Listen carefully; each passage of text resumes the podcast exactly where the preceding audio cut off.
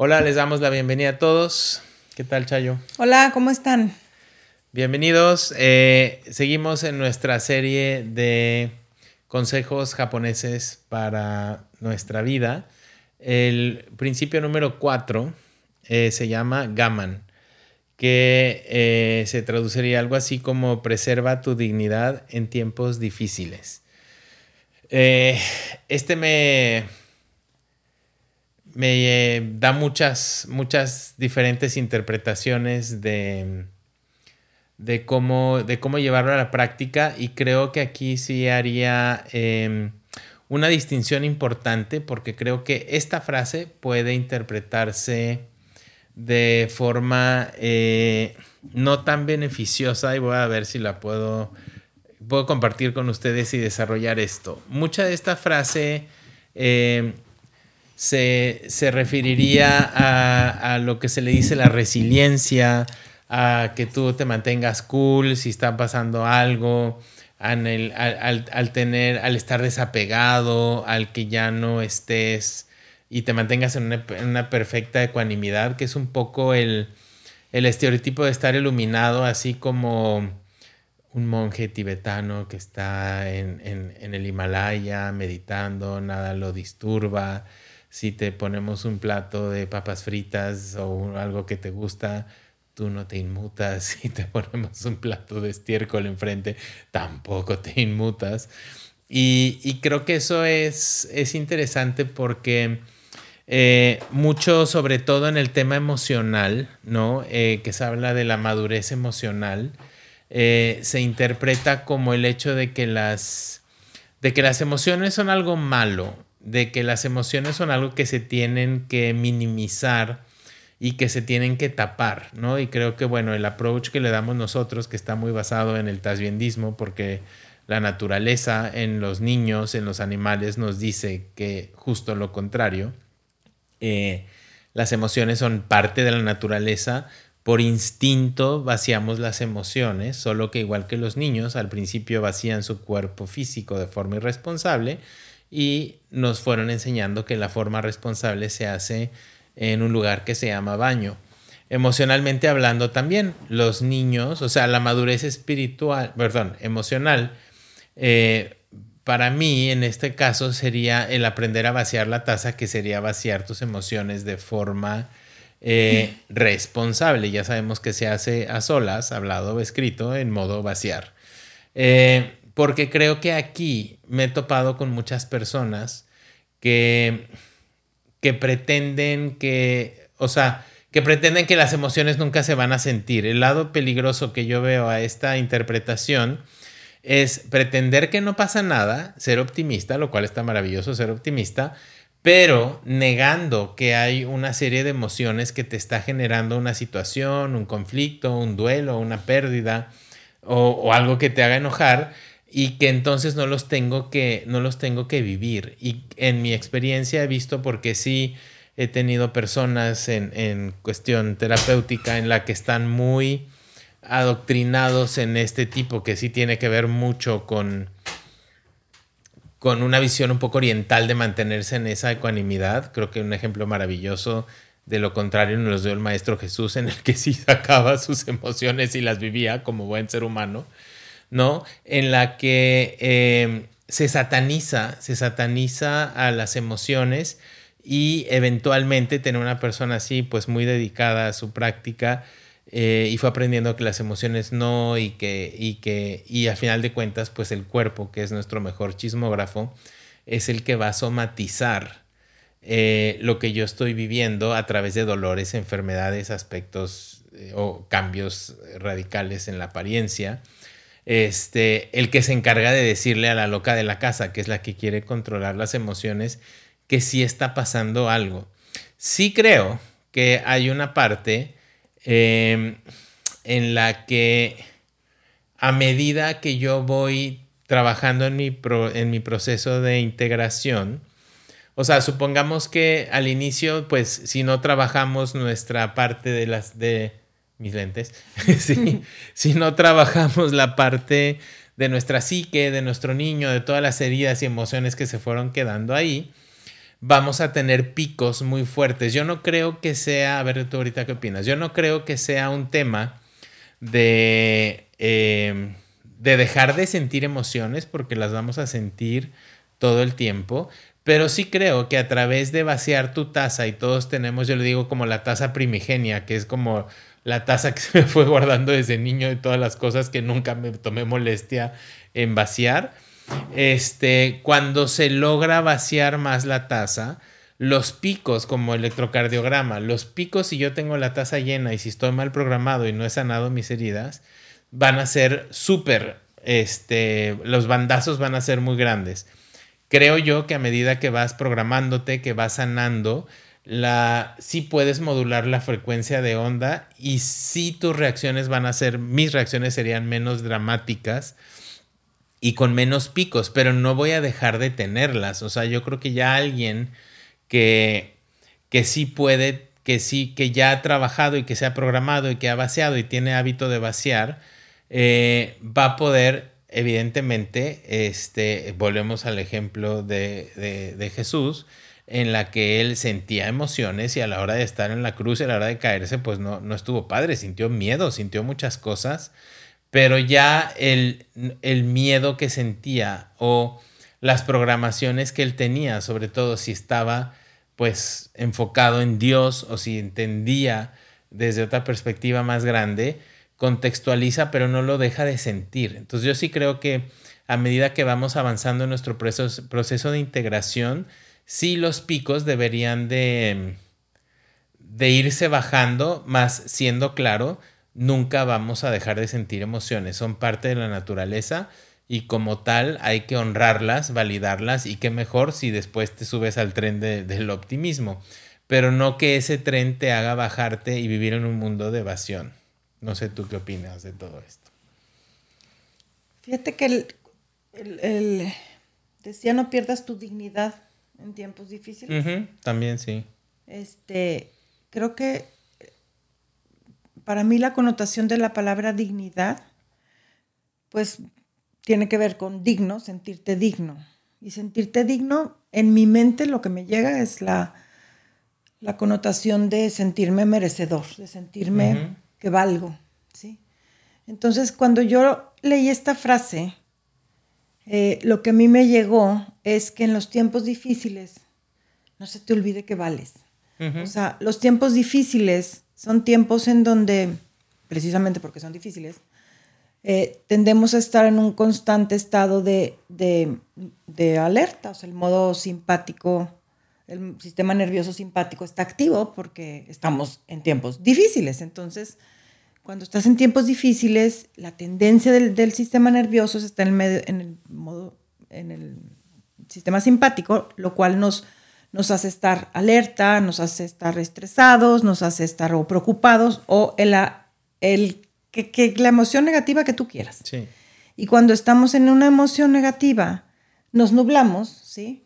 Y, este, y obviamente, indispensable el vaciar la taza, pero hay veces, como en algún otro capítulo mencioné, hay veces en donde la taza se llenó un chorro en un momento que te dolió muchísimo y inmediatamente tienes que hacer algo, tuviste que decirle a tu mente, vació la taza en la noche y entonces esa revoltura dentro en, en, en las células, porque al final de cuentas el receptor del, de, las, de las emociones agradables o desagradables son las células.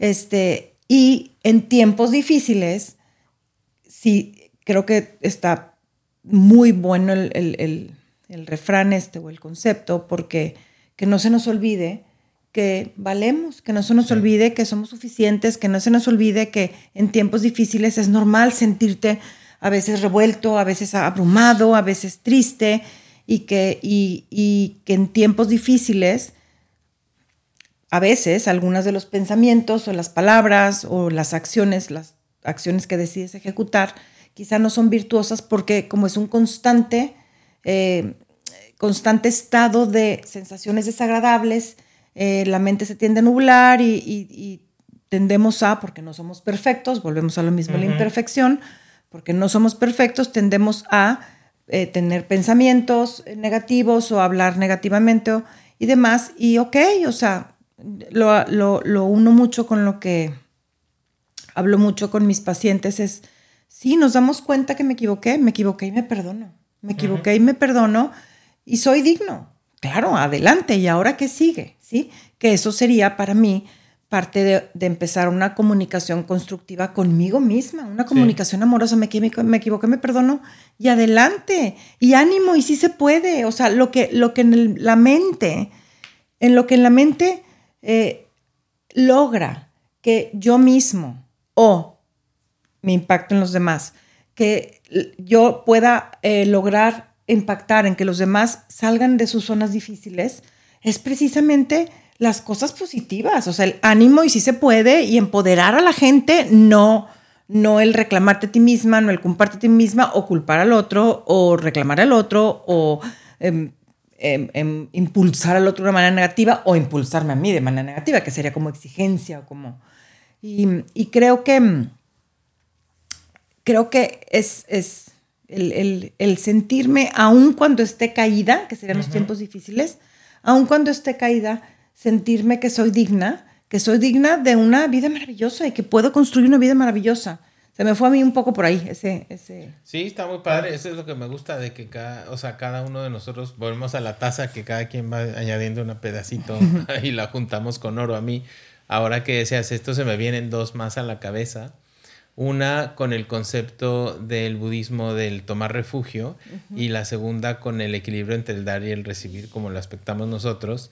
Eh, la primera mm, eh, tenía un maestro, Ken Rinpoche, que tomar refugio es lo que oficialmente te hace budista, ¿no? Así como el bautismo te hace cristiano.